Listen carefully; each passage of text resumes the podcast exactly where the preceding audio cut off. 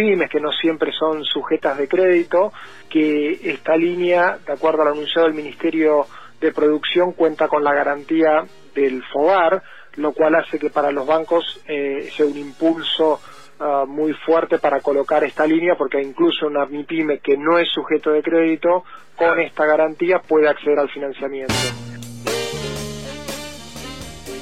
Durante la semana, Arturo Curato, la él es integrante de la Comisión de Compras Gubernamentales de CAME y nos habló sobre la situación de las pymes proveedoras del Estado argentino.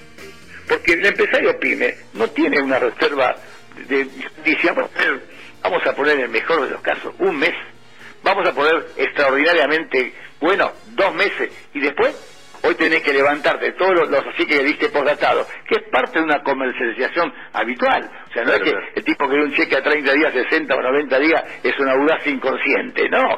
Venía de esta manera y seguíamos un cobro. Ahora te corto la cadena de te corto el pago y ahora vos te quedate pataleando en el aire. Mm. Eso es lo que está pasando hoy en toda la Argentina.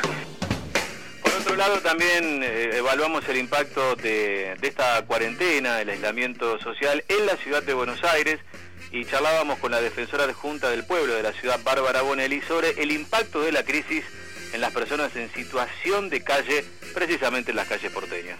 Un gran porcentaje de la gente que vive en calle es personas de mayores de 65 años, con lo cual eh, se encuentran en mayor riesgo frente a este virus y además muchas padecen este, patologías respiratorias. Se pusieron a disposición este, distintos centros de atención que por lo general están previstos para, para el invierno. A mí me gustaría que también reflexionemos sobre este derecho que muchas veces está fuera de agenda, que es el derecho a la vivienda. Hay como una creencia de que el derecho a la vivienda es algo que la vivienda hay, hay que adquirirla por el esfuerzo propio. Eh, y lo cierto es que la Ciudad de Buenos Aires, la Constitución Nacional y la de la ciudad prevén el derecho a la vivienda como un derecho previsto para cualquier ciudadano.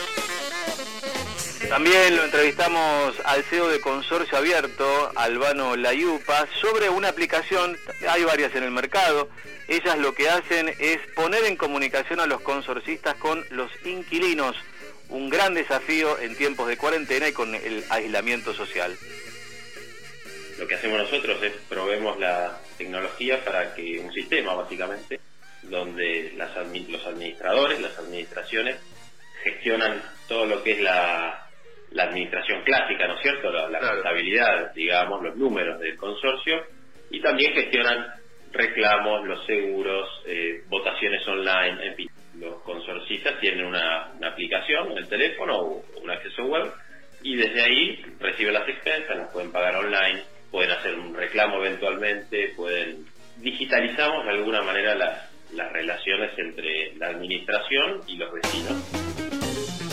Entrevistamos al doctor Lautaro de Bedia, es médico infectólogo.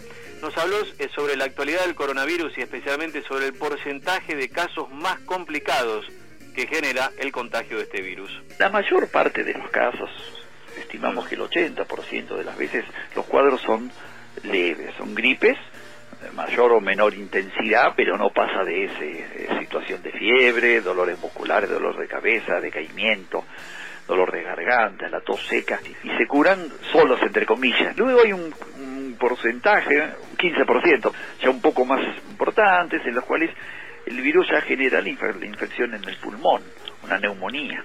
Y bueno, de ahí llegamos al 5% de los casos, eh, que son los casos graves.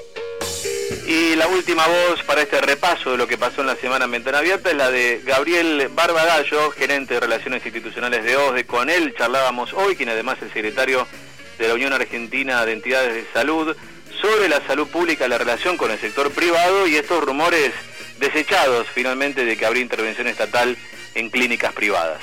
Cuando ya el virus empieza con circulación demostrada, empieza toda la etapa de mitigación, o sea, tratar de que los casos no se, o que la circulación no, no haga estallar en cantidad de números la duplicación que se transforma en exponencial, para eso tenemos que cumplir todos el mismo protocolo.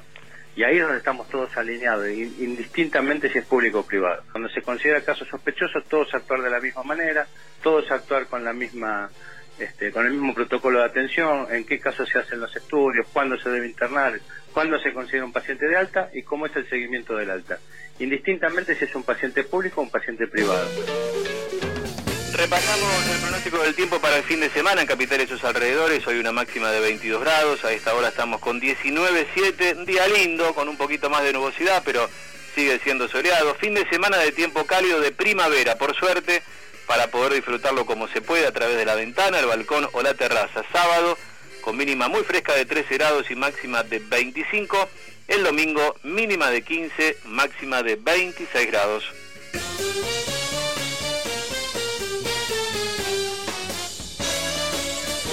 Ventana abierta.